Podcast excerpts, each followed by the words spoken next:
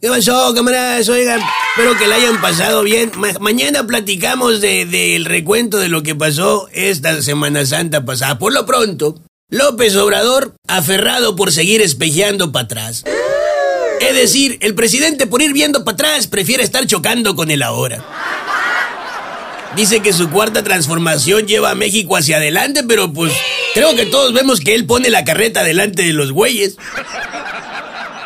Y como para López Obrador el hubiera sí existe. Ay, sí, por favor. El programa Jóvenes Construyendo el Futuro es en realidad Jóvenes Construyendo el Pospretérito. De hecho, él siempre tiene otros datos que no muestra. Porque sus otros datos son más bien corazonadas.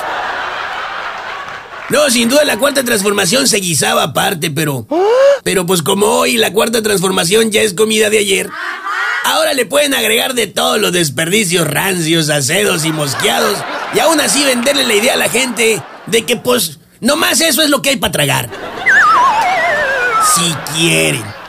Pásele, pásele, va a comer, oiga.